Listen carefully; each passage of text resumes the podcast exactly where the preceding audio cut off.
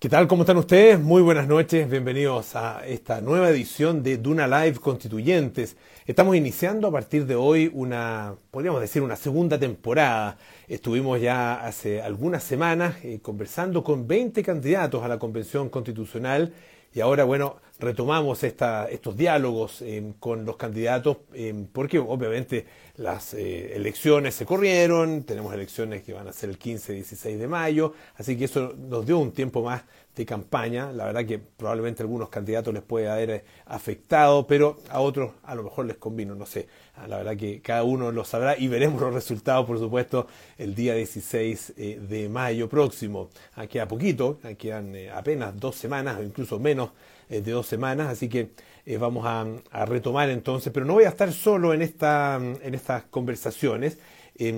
Vamos a hacer, bueno, van a ser conversaciones de a dos, pero en los próximos días van a tener ustedes el agrado de tener la compañía de otras personas, de otras grandes periodistas que van a estar eh, acompañándome, que son eh, Josefina Ríos y María José Soto, ambas periodistas y voces de Radio Duna. Aquí ya está enviándonos la solicitud nuestro invitado esta noche. él la verdad que fue muy, muy importante y lo primero que le vamos a preguntar es si no echa de menos estar ahí metido en, en medio de eh, lo que está ocurriendo en la política chilena que está tan eh, movida. Gonzalo Blumel, ¿cómo estás? Muy buenas noches. Hola, Polo, ¿qué tal? ¿Se escucha bien? Te, escuchamos perfecto, sí, muy bien. ¿Cómo has estado? ¿Qué tal? Bien, bien, gracias. Bueno, intenso desde que se retomó la campaña el jueves pasado. Son jornadas, son poquitas, ¿no? Esta semana, la próxima ya termina la campaña y el próximo fin de semana tenemos, de la próxima semana tenemos la elección, así que estamos full dedicados a la campaña. Bueno, ex ministro de la Secretaría General de la Presidencia, ex ministro del Interior. Yo no sé si eh, estás mirando lo que está pasando hoy día en la moneda, en la relación con el Congreso, con cierta nostalgia o con alivio. Dime tú. Un poquito las dos, para serte bien sincero. para serte bien sincero. No, mira, por una parte, obviamente, a uno eh, el, bichito le pica, ¿no? Como se dice, las cabras tiran para el monte y uno siempre le dan ganas de ayudar, de poder colaborar, pero ya pasó, ya pasó mi etapa de ministro, eh, en momentos donde disfruté mucho, donde también fue muy difícil, eh, momentos muy complejos de nuestra historia, eh, llevo una etapa cerrada y ahora soy candidato a la constituyente por el Distrito 10, Providencia, Ñuñoa, Santiago, La Granja, Macul y San Joaquín, y estoy totalmente dedicado a eso. Yo sé que la etapa está cerrada para ti, pero de todas maneras eh, sigue, sigue vinculado con la política, obviamente. Eh, y, en ese sentido, ¿cómo ves lo que está pasando hoy día? ¿Cuál es la lectura? Y, y la lectura también, porque lo hemos conversado con otros candidatos, eh, en parte la crisis política que, vive Chile eh, tiene que ver efectivamente con, eh, con, elementos que son, por así decirlo, constitucionales, ¿ah? porque tiene que ver con la manera como está ordenado, cómo está em, construido y diseñado el, sistema de poder acá en Chile. No, yo obviamente estoy preocupado como la mayor parte de las personas, ¿no? La encuesta CEP mostró algo inédito casi la mitad de los chilenos consideran que el país está en decadencia. Eh, siempre había ahí una mitad o, un 70% que era mitad y mitad que decía, bueno, Chile está progresando o está estancado, ¿no?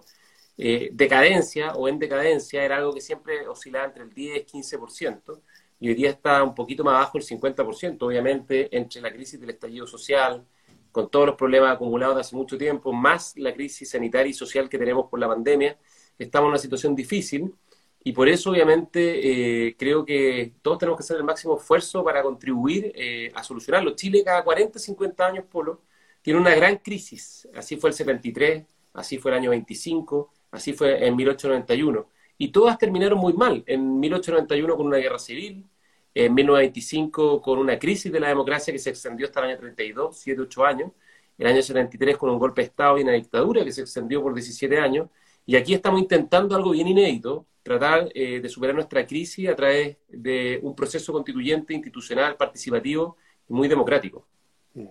Ahora, eh, claro, es, es, un proceso, ¿no es cierto?, que, que está eh, en, una etapa que es absolutamente crucial, que tiene, tiene que ver con la elección de, lo, de los constituyentes. ¿Cuál, ¿Cuál es tu evaluación hasta ahora de cómo se ha llevado adelante la campaña? Em, porque, claro, se ha visto eh, presencia, ¿no es cierto?, pero particularmente en ciertos sectores. No podemos decir que es una campaña por lo menos es mi sensación, que se haya realmente tomado la discusión nacional. obviamente estamos en medio de la pandemia y eso, eso cambia, ¿no es cierto?, las prioridades, pero ¿hubieras querido tal vez una, una campaña con mayor protagonismo dentro de la discusión pública?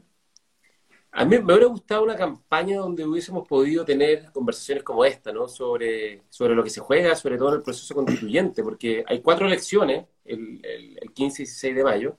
Eh, todas las elecciones de alcalde, concejal o gobernadores regionales son importantes, tienen efecto en la vida directa de las personas, ya sea a nivel comunal o a nivel regional, pero la elección de los constituyentes va a tener una incidencia quizás no tan directa en el corto plazo, pero que va a influir en el Chile en los próximos 40 o 50 años, con todo lo que eso significa, las consecuencias positivas y negativas.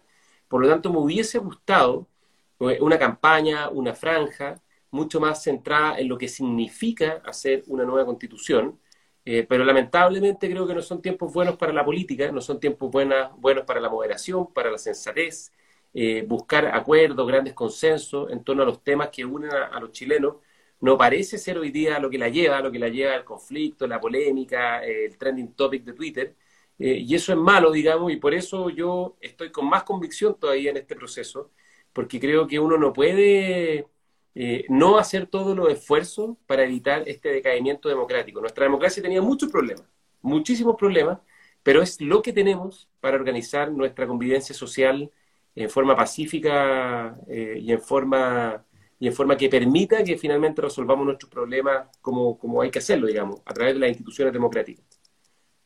¿Por qué decidiste ser candidato eh, y cómo te presentas frente a, la gente? Em, y, especialmente en un momento de, de, nuestra historia donde a los políticos se les, se les mira tan mal, a donde hay una mala evaluación, de los, muy mala evaluación de los partidos políticos, mala evaluación del Congreso, mala evaluación también del gobierno. En, el mundo de la política, desde el punto de vista de la evaluación eh, de, la, de la gente, ¿no es cierto?, de los votantes, a esta altura nadie se está salvando. ¿Cómo te presentas frente a, a esos mismos ciudadanos los quienes tienes que ir a pedir tu voto? A ver, lo primero, soy candidato eh, todos los candidatos dicen, mire, yo no quería, pero me lo pidieron. Ese es como el típico chamullo. En mi caso, algo de eso es cierto, digamos, no todo, porque obviamente todos quienes estamos en la política tenemos un bichito que nos pica, pero algo de eso es cierto, porque si bien yo fui ministro, soy relativamente nuevo en la política, digamos, eh, aunque ya no soy tan joven, tengo 42 años, pero tampoco llevo tanto tiempo. Yo empecé a militar eh, a fines del 2017, bueno, fui ministro, me tocó tener responsabilidades gigantesca en momentos súper difíciles. Y finalmente yo diría que la razón para ser candidato a la constituyente es que a mí me tocó ser parte de quienes impulsaron ese acuerdo que fue tan importante en un momento tan difícil. Y en esta, en, esta crisis que estamos viviendo en Chile, las cosas que tenemos que hacer todo lo posible para que terminen bien, pero pueden terminar muy mal, Polo, pueden terminar muy mal. A veces nosotros pensamos que la democracia es para siempre, digamos y que, y que, y que la convivencia social, democrática, es algo que, que podemos tensar el elástico hasta el infinito y eso no es así. La historia en Chile y también en la región y en el mundo nos muestra que la democracia puede colapsar y, nuestro país puede irse por el despeñadero. Por lo tanto, si existe la posibilidad de contribuir y colaborar, eh, hay que intentarlo. Eh, y yo me presento como lo que soy, digamos. De hecho, en las mañanas siempre estoy volanteando en el distrito o estoy haciendo puerta a puerta y le digo a las personas ahora, ¿cómo está? Soy Gonzalo Blume, el candidato constituyente. Eh, el hecho de haber sido ministro tiene cosas buenas y no tan buenas, pero dentro de las buenas, para quienes somos candidatos, quieren más conocidos. Entonces, quizás no necesitas tanta presentación para que la gente sepa quién eres. Y obviamente mucha gente que te apoye, que te da ánimo y que te echa fuerza. Hay gente que es indiferente y por supuesto que hay gente que es muy crítica conmigo y con la situación actual de la política y del gobierno y en general de todos quienes hemos tenido o aspiramos a cargos de, representación popular. Pero, pero bueno, me presento como lo que soy, digamos, una persona que se ha dedicado toda la vida al servicio público. Fui funcionario municipal hace 15 años, trabajé en centros de estudio, en el mundo de la academia y ahora estoy de candidato constituyente. Eh, frente a la, al proceso, hablemos primero del proceso de, y de, la, la, forma de redactar y de diseñar esta, esta constitución. Eh, la manera como se haga va a ser muy importante, tanto, tanto como los contenidos, ¿no es cierto?, que, que, vayan a incorporarse en la, en la Constitución. cómo debe, debe construirse esa conversación, ese diálogo, desde la disposición y actitud hasta elementos que son más, más, probablemente y que han sido muy polémicos, ¿no es cierto?, que son muy definitorios, que tienen que ver con cómo se toman las decisiones. Sí, mira, yo te diría, Polo, que a diferencia de lo que ocurre en el Congreso, yo esperaría que los constituyentes no lleguen a la convención, mira, que es como contraintuitivo lo que te voy a decir, no lleguen con un texto constitucional escrito, que lleguen con sus posiciones muy claras. Yo tengo mis convicciones liberales, yo soy parte de Bópoli, tengo una visión de lo que creo que funciona, tengo una visión de lo que pienso debe ser una constitución, el rol de la persona, del individuo, la dignidad eh, que tienen las personas para ser, como quien dice, esa la, la base fundamental de lo que es una nueva constitución, que las constituciones no resuelven todos los problemas, no son el camino a la felicidad, pero si no quedan bien, resueltas pueden ser un camino a la infelicidad, que las constituciones establecen los derechos de las personas, cómo se distribuye el poder, los límites del poder, los límites del Estado frente a las personas, pero yo esperaría que las personas no lleguen con, con, con un texto o con, una, con definiciones 100% resueltas, porque en la convención tenemos que construir un acuerdo por dos tercios, va a ser difícil. Es muy difícil tener acuerdos de mayoría simple. Me tocó verlo como ministro se en el Congreso, imagínate, por dos tercios. Y por lo tanto hay que llegar con las convicciones propias que cada uno tenga, pero también hay que llegar con un espíritu genuino de diálogo y de dejarse, de intentar persuadir, pero también dejarse persuadir. Si llegamos con la actitud de ir eh, que blanco y negro, que esto es bueno y esto es 100% malo, esto no va a funcionar. Este es un acuerdo donde amplios sectores de la sociedad que tengan convicciones democráticas eh, absolutamente definidas y asentadas tienen que ser capaces de definir en primer lugar cuáles son los derechos y deberes fundamentales para el Chile del siglo XXI y en segundo lugar cuáles van a ser las instituciones que van a resguardar esos derechos y que, van a organizar eh, la cooperación social y nuestra convivencia democrática. Ustedes van a tener, en el caso, bueno, obviamente de, llegar a la convención constitucional, van a tener una responsabilidad enorme de, llegar efectivamente a acuerdos, de construir esos acuerdos. Eh, ¿Qué pasa si, si, no se puede? ¿Qué pasa si se dificulta ese, ese proceso? ¿Cómo, cómo se destraba?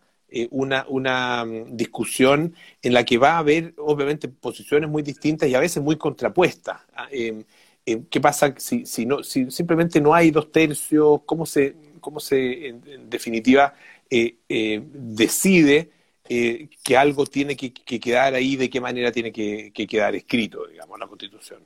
Mira, lo primero, una, una definición básica yo creo que no podemos fracasar en el intento. O sea, yo creo que no es opción no llegar a un acuerdo en la convención de un nuevo texto constitucional. Yo creo que eso es jugar con fuego. Por lo tanto, hay que hacer los máximos esfuerzos posibles. Yo sospecho que algunos van a creer que la convención no prospere por diversas razones. Y, eso, y esos grupos eh, eh, espero que no sean muy mayoritarios dentro de la convención, que haya una mayoría de personas que desde su mirada, de izquierda, independiente o de derecha, entiendan que esto no puede fracasar. No vamos a tener dos oportunidades para hacerlo. Perdón, ni vamos a, tener dos oportunidades de hacer una buena constitución. ¿A quién ves en esa actitud de, efectivamente llegar a, o sea, estar en la convención, pero, pero tratar de no llegar a acuerdo? ¿Ves a alguien así directamente en esa actitud? Por de pronto los que siempre han dicho que quieren estar con un pie en las instituciones y otro pie en la calle, como el Partido Comunista, sectores del Frente Amplio, que llaman a rodear con barricadas la convención, eh, o que de hecho acusaron que el acuerdo del 15 de noviembre que puso en marcha el proceso constituyente, el acuerdo por la paz y la nueva constitución, era una cocina, era una tradición al pueblo. Eh, votaron en contra de la reforma constitucional después que habilitó el proceso constituyente, que materializó el acuerdo del 15 de noviembre en una reforma a la constitución, al capítulo 15, para poner en marcha este proceso. Y después son quienes proclaman que son los dueños y únicos eh, con derecho a, participar de este proceso y se lo quieren apropiar, digamos, eh, de facto. Eh, y además ya van a cambiar las reglas. Entonces, cuando tú tienes gente que rechazó el origen, que ha estado permanentemente cuestionando este proceso, que de alguna manera amenaza la libre deliberación de los constituyentes por medio de amenazas veladas, ¿no? de, de, barricadas y actos, digamos, de fuerza, o que coaccionan la libre voluntad de los constituyentes para deliberar. y además quieren cambiar las reglas del juego, las reglas estructurales que ya están escritas que fueron concordadas por todos quienes fueron parte del acuerdo de noviembre, obviamente uno duda de que realmente quieran que esto llegue a buen puerto y que esto prospere. Pero lo segundo que te quería decir, a propósito de cómo debemos llegar a la actitud, Mira, la convención tiene una regla de quórum de dos tercios. ¿Eso qué significa bien en concreto para que, para que, la gente lo entienda? Que de los 155 constituyentes, para que tengamos eh, un acuerdo eh, sobre un texto constitucional, tienen que haber 103 personas de los 155 que estén de acuerdo, ¿cierto? Eso es un número súper elevado, pero te garantiza de que los extremos no van a mandar, porque es tan grande el número que tiene que haber una posición moderada, mayoritaria. Entonces, eso yo creo que obviamente eh, eh, te da una garantía, pero te pone una dificultad. ¿Qué pasa si no llegamos a un acuerdo eh, sobre los dos tercios? Y yo creo que ahí se va a producir un efecto que puede ser interesante, que como es dos tercios, pero con hoja en blanco, es decir, si no hay acuerdo en la materia, ese tema no queda en la Constitución, los que quieran bloquear el acuerdo, finalmente van a tener que abrirse a llegar a un acuerdo porque si no queda el tema en la Constitución, por ejemplo, el clásico ejemplo que se cita del Banco Central, se va a resolver después por una ley simple. Y desde ese punto de vista es mucho mejor tener un acuerdo quizás parcial de lo que yo quería en una materia, pero protegido por el quórum de los dos tercios, que no quede dentro de la Constitución algo que puede ser muy importante y que finalmente se resuelva por ley simple. ¿Y por qué es importante? Porque en el fondo ni los que quieren mantener todo, ni los que quieren cambiar todo van a poder predominar al interior de la convención con esta combinación de los dos tercios con la hoja en blanco.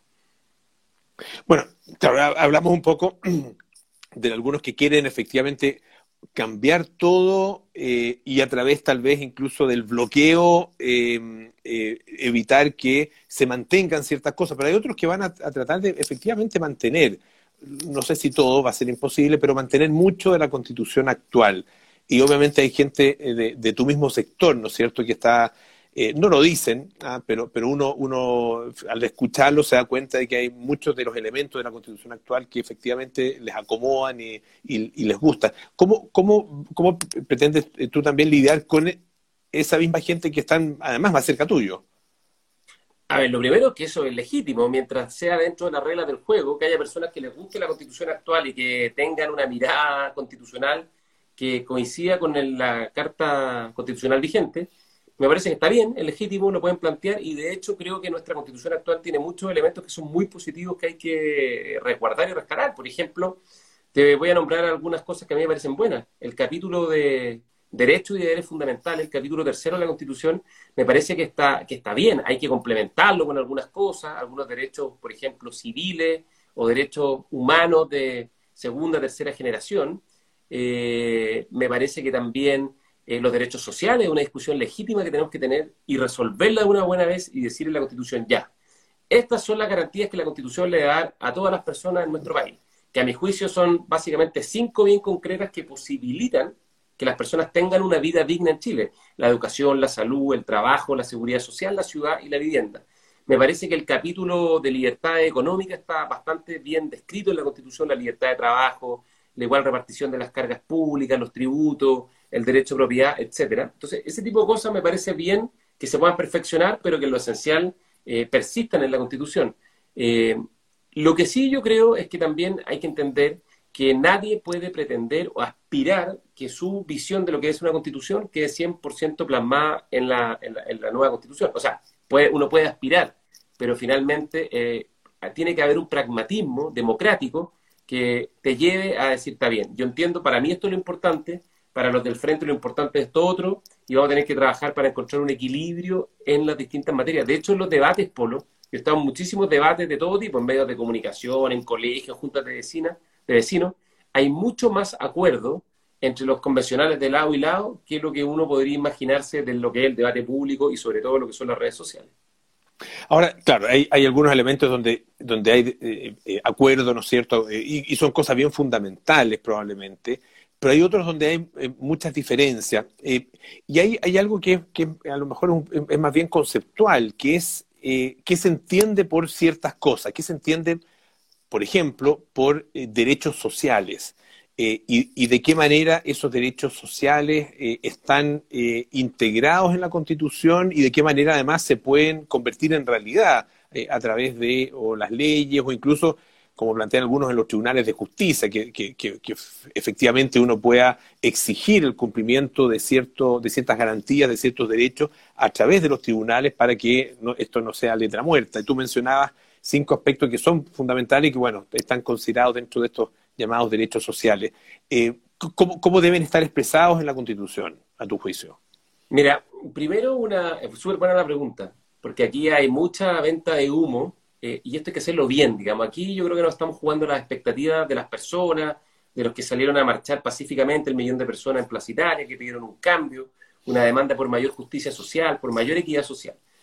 Yo te diría que lo primero, una pequeña reflexión muy breve, como más filosófica de la Constitución. Eh, la Constitución en su actual, en su primer artículo, parte en forma muy correcta. Señala que las personas son libres e iguales en dignidad y derechos. O sea, la tensión democrática se resuelve en una ecuación que tiene que combinar la máxima libertad posible con la mayor igualdad posible. Eh, la igualdad en aquellos aspectos que son fundamentales en la vida eh, y que no tienen que ver con el mérito o el esfuerzo, digamos, sino con las posibilidades de que las personas tengan una vida digna y puedan desplegar su proyecto de vida y perseguirlo libremente, o sea, que las personas mm. tengan las herramientas básicas y de ahí puedan progresar con su trabajo, con su esfuerzo. Desde ese punto de vista, a mí me parece que hay ámbitos de la vida que tienen que estar eh, debidamente resguardados. La educación no es algo que sea optativo, o, la salud, o el trabajo, o la ciudad o la vivienda. Eh, por lo tanto, eh, la previsión. Me parece que eso es legítimo y es justo que esté en la Constitución, pero que se haga bien. ¿Y qué significa que se haga bien? Me parece que lo primero es que la Constitución tiene que fijar los grandes principios y objetivos de esos derechos, pero tiene que ser en la ley, democráticamente, cómo se configuran en detalle qué significa una pensión digna, qué significa una ciudad integrada, qué significa una buena educación eh, y cómo se financia. Y para eso me parece que la Constitución fija el marco general y las leyes en el debate democrático del Congreso, en función de la mayoría, resolverán qué significa cada derecho en concreto. Porque si lo dejamos todo en la Constitución, a mí me parece que eso es poco democrático, porque la Constitución va a tener quórum más alto, quórum supramayoritario, y las futuras generaciones eh, no lo van a poder cambiar o les va a costar mucho más. Y cada generación tiene que tener la capacidad de resolver cómo se accede, cómo se proveen estos derechos. Eso es lo primero. Lo segundo, me parece que es súper importante que si son derechos reales y los consagramos, se tienen que poder reclamar en alguna parte.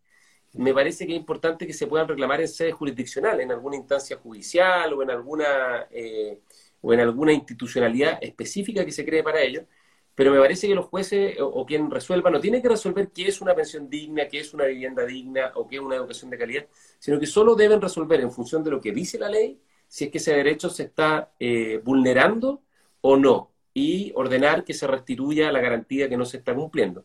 Eso es lo segundo, no que los jueces definan el monto de la pensión o el tamaño de la vivienda, sino que democráticamente la ley. Y lo tercero, es súper importante que esto se compatibilice con otros principios, incluso por razones de solidaridad por ejemplo, de responsabilidad fiscal. Nosotros tenemos que dar los máximos derechos posibles sin poner en riesgo los derechos de los ciudadanos del futuro, por ejemplo. Y lo segundo, me parece que es súper importante que estos derechos eh, mantengan ciertos principios que han estado presentes en nuestra historia y en nuestra tradición constitucional, que, como por ejemplo la provisión mixta, que la sociedad civil puede aportar y pueda ayudar al Estado en este trabajo de dar acceso y proveer estos derechos.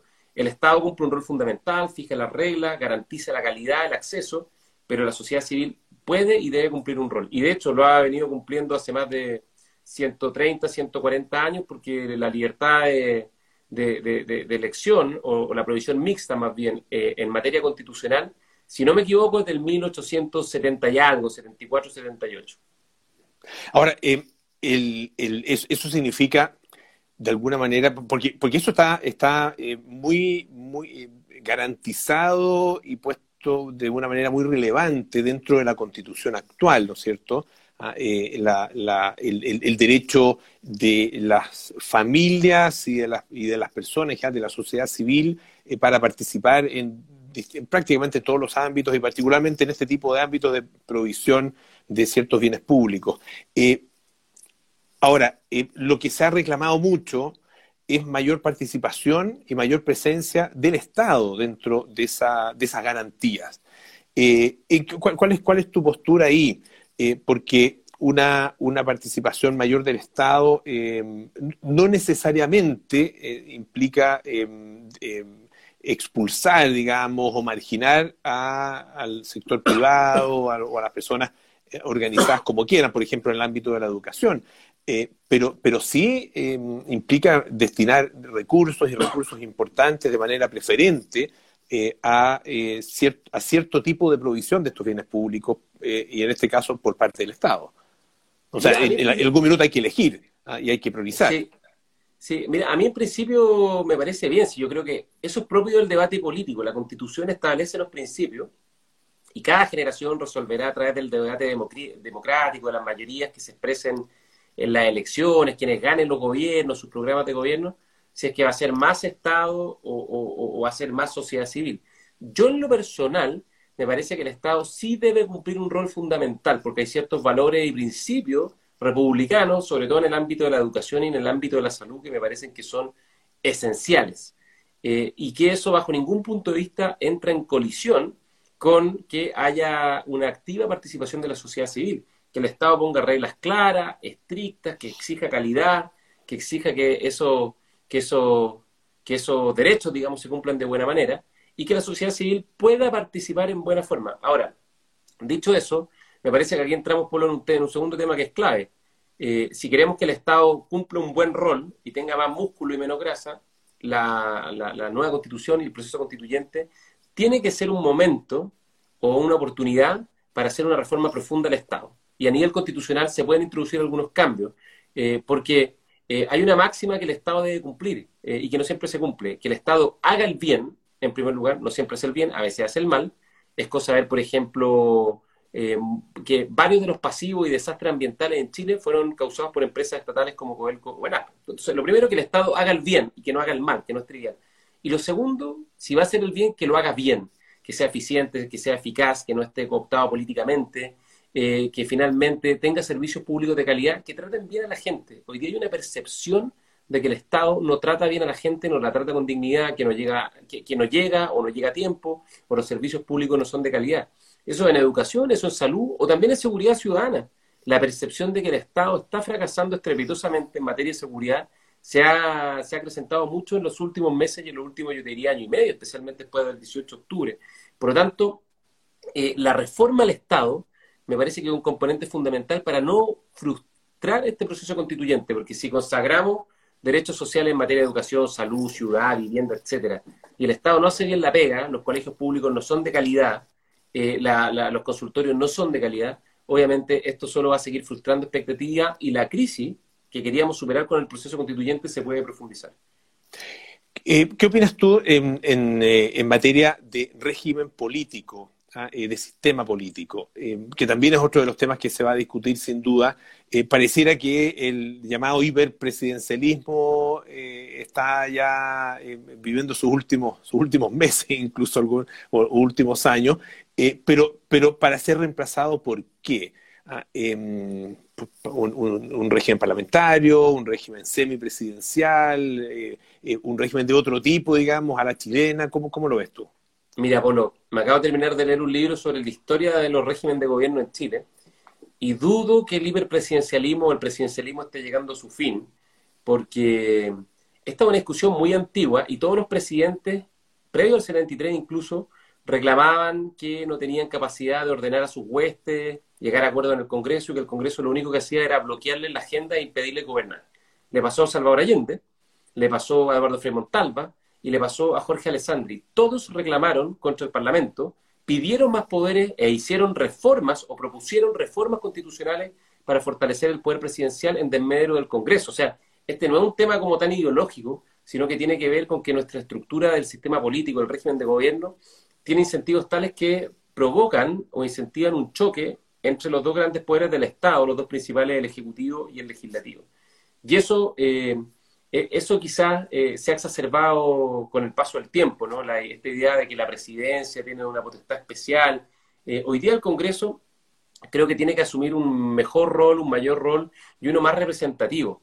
la distribución, la, constitución sirve y, el régimen de gobierno para distribuir el poder, para dar representatividad, pero también para dar gobernabilidad. Entonces, en resumen, ¿qué creo yo que hay que hacer? Me parece que primero hay que mirar el sistema electoral. No podemos tener eh, ningún régimen de gobierno razonable, sensato, que funcione y que genere más colaboración que conflicto. Siempre hay conflicto, pero que al final, a la hora nona, haya más colaboración y que el proceso democrático fluya y avance en la reforma, no que se tranquen. Y por eso hay que hacer un cambio al sistema electoral, porque con 15 o 16 partidos que tenemos representados en el Parlamento es muy difícil. Chile ha tenido una historia de multipartidismo, pero 15 o 16 partidos es, demasiado. En Perú, por ejemplo, la elección que hubo hace dos semanas, estaban preocupados porque quedaron 12 partidos representados en la Asamblea Legislativa Peruana. Acá en Chile tenemos 16 o 17. Entonces, primero el sistema político y en segundo lugar, el régimen de gobierno yo creo que tiene que combinar dos cosas. Algo que está muy asentado en nuestra tradición y cultura, que es que el presidente de la República lo elige la gente. Imagínate tú un sistema parlamentario y le quita a la gente el derecho a elegir, además de un parlamento que creo que tiene 3% de aprobación. Creo que no, no, no ayudaría mucho. Y lo segundo es que yo creo que tiene que generar incentivos a la construcción de coaliciones que puedan materializar sus programas de gobierno y puedan gobernar de buena manera, sean de izquierda, derecha o independientes, pero que se pueda gobernar eficazmente en función de las mayorías con los debidos contrapesos. Y el semipresidencialismo me parece que lo resuelve bien, porque cuando el gobierno no tiene mayoría en el Parlamento, entonces tiene que el presidente pactar y proponer no solo un jefe de gobierno que debe ser respaldado por el Congreso, sino que ese jefe de gobierno tiene que tener prioridades o iniciativas políticas que vayan o estén alineadas con la mayoría del Parlamento. Entonces yo creo que eso resuelve bien esta tensión de gobernabilidad, representatividad, distribución del poder, pero con un cambio del sistema electoral. Eh, y hay varias cosas. En Alemania, por ejemplo, quizás no son cambios copernicanos. Se puso, hay un umbral del 5% para entrar al Parlamento y eso ya te ordena mucho más. O, por ejemplo, en Francia, que la segunda vuelta, la elección parlamentaria es un mes después de la elección presidencial. Macron, que no tenía partido, logró tener una mayoría parlamentaria producto de eso. Entonces, yo creo que hay cambios en el margen que nos, ayudarían a resolver este problema. Qué historia. Ahora, no es volver al binominal, ¿no? No, no, mira, yo creo que hay muchas fórmulas. Los sistemas electorales no son tan de principios, pero tienen que combinar gobernabilidad con representatividad, que tú puedas tener bloques.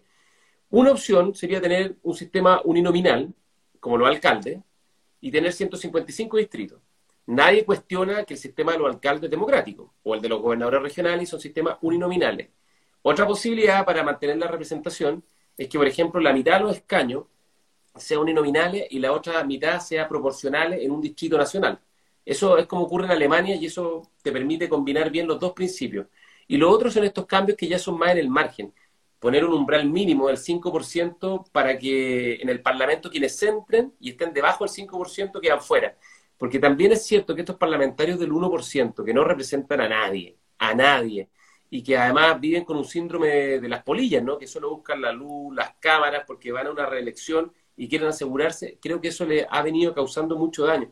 Y esto, insisto, no es ideológico. En el distrito que voy yo, yo soy candidato por el 10, Providencia, Ñuñoa, Santiago, Macula, Granja, San Joaquín, el 2017, Giorgio Jackson sacó muy buena votación, arrastró dos parlamentarios del 1% y dejó afuera Alberto Mayor, que también era del Frente Amplio, y tenía 5 o 6% en la elección.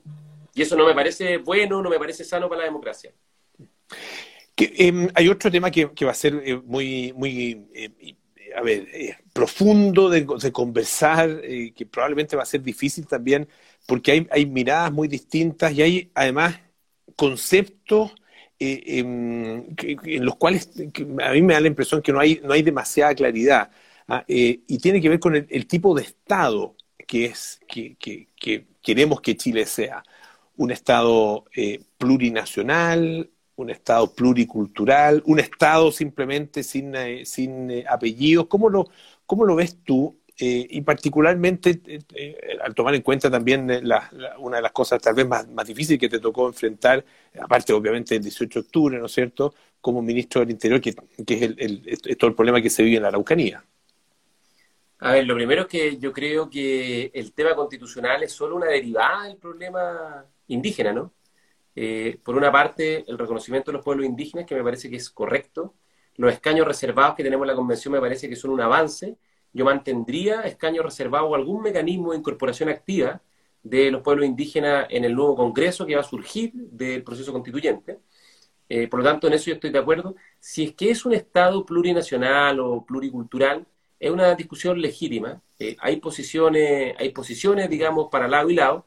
Yo en lo personal eh, me parece que Chile sigue siendo una nación con múltiples culturas, pero obviamente estoy abierto al debate, a escuchar eh, distintas posiciones y, como te decía, intentar persuadir y también dejarme persuadir. Entonces, me parece que sí o sí tiene que haber reconocimiento constitucional y tiene que haber mecanismos que eh, fomenten la participación activa de los pueblos indígenas en los órganos representativos de la democracia, como el futuro Congreso, porque lo que ya tenemos en la Convención me parece que ha sido un paso muy positivo. Y lo otro en materia de Estado, además de las reformas para que funcione mejor, sea más eficaz y más eficiente, es qué vamos a hacer con las regiones, qué vamos a hacer con la descentralización.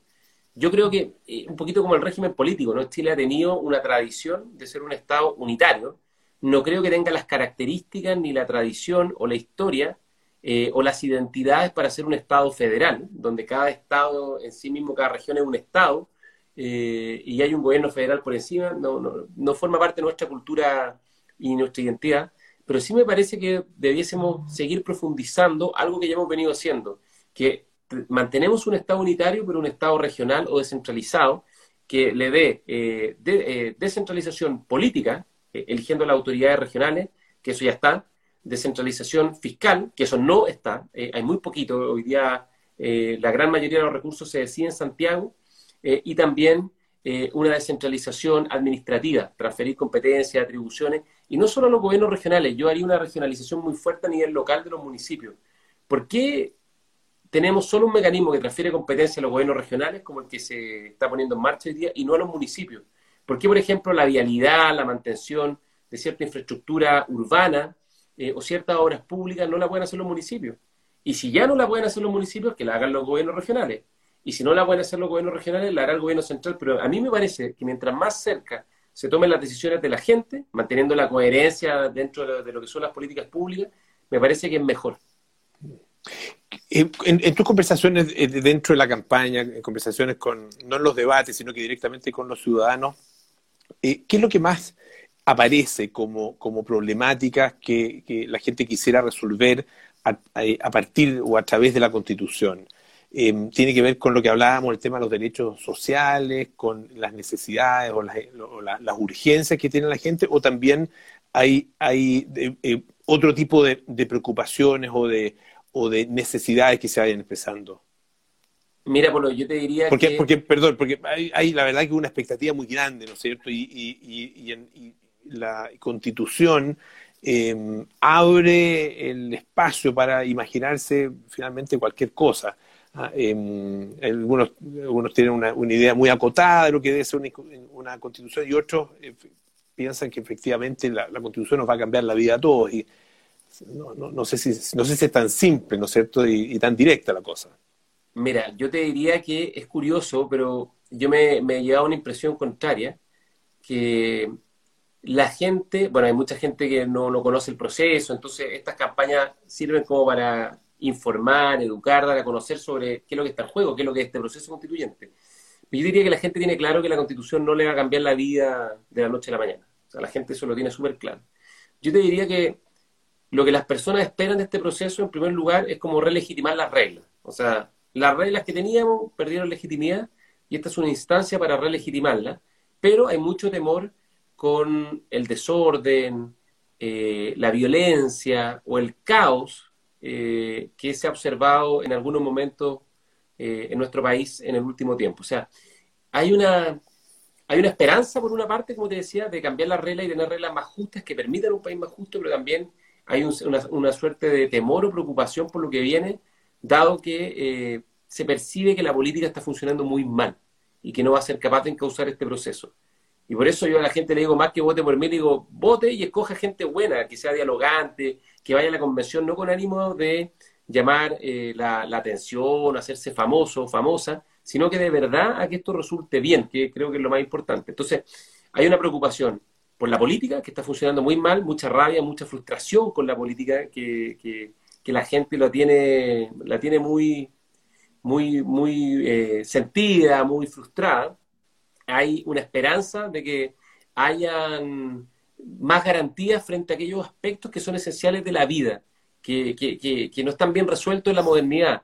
La tercera y la cuarta edad, la longevidad extendida, las pensiones, la inclusión de los adultos mayores, eh, la salud, hay, hay, mucha preocupación por la salud, eh, yo diría que la educación, la ciudad, los barrios, y hay un tema que yo y aquí hago una culpa porque fui ministro del Interior, pero no lo había visualizado tanto como en la lógica constitucional, que sí está, yo diría que el tema que más se repite en todas las casas, en, todo, en todas las conversaciones, es el tema de la seguridad ciudadana. Hay una percepción de un fuerte retroceso, que el narcotráfico eh, ha avanzado mucho, que la violencia ha avanzado mucho, que, que la seguridad en las calles se ha deteriorado enormemente y que de una u otra manera al menos en el proceso constituyente, va a hacerse cargo esa demanda. ¿Y qué significa eso? ¿Qué vamos a hacer con los tribunales de justicia, con la fiscalía? Si vamos a crear un Ministerio de Seguridad Pública, si vamos a reformar y modernizar las policías. Pero yo diría que hay una aspiración de las personas de que el tema de la seguridad lo tomemos en serio, porque hay mucho temor de las personas frente a la violencia y frente a la delincuencia y especialmente al crimen organizado. Pero ahí eh, la expectativa en la Constitución está bien puesta a tu juicio, eh, es decir, eh, hay una, hay dentro de, la Constitución o la, o la futura Constitución realmente se pueden incorporar ahí las herramientas como para poder atacar un problema como el de la delincuencia, el narcotráfico, etcétera. Yo te diría que algunos temas sí, otros temas no. O sea, siendo súper responsable. Yo me comprometí a dos cosas en la campaña a no decirle a la, gente directamente vote por mí, sino decirle lo que pienso y, bueno, la gente que decía libremente. Y la segunda es no engrupir o, no decir, perdonen la expresión, chivas sobre lo que puede hacer la Constitución.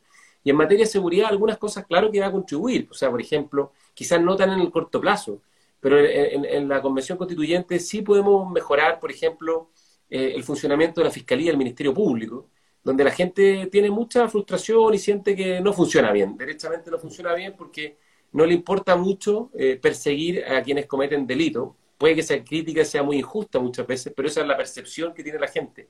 Lo mismo el Poder Judicial, eh, la percepción de que la justicia no funciona bien. Tú puedes cambiar o mejorar los sistemas de nombramiento, de ascenso en la carrera judicial.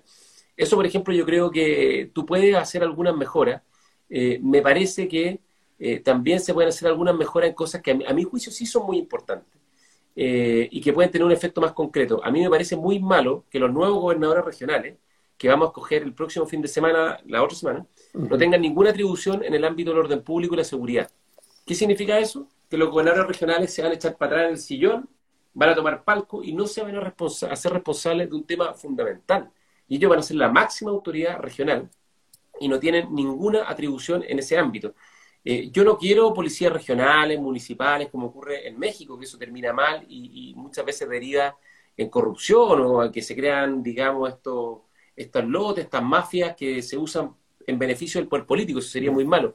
Pero, por ejemplo, que el gobernador regional no pueda al menos requerirle al Ministerio del Interior el auxilio de la fuerza pública cuando está enfrentando una grave amenaza o alteración del orden público, me parece que es un error, porque solo va a generar más conflicto entre las instituciones y no colaboración en aquello que es propio de una constitución y que es propio del ejercicio del poder del Estado, que es asegurar la seguridad, la integridad y la vida de las personas. Eh, Gonzalo, quería aprovechar los poquitos minutos que nos quedan eh, para hablar un poquito de la, situación política actual. Eh, ¿Cómo ves al presidente? ¿Cómo ves su, su lo, que, se ha hablado mucho, ¿no es cierto? Su soledad en este minuto en el poder. Ha sido duro, me tocó estar ahí, eh, ha sido muy difícil para él, para su familia, para su equipo de colaboradores, eh, pero ha sido duro para todo Chile, creo que estamos enfrentando un mal momento.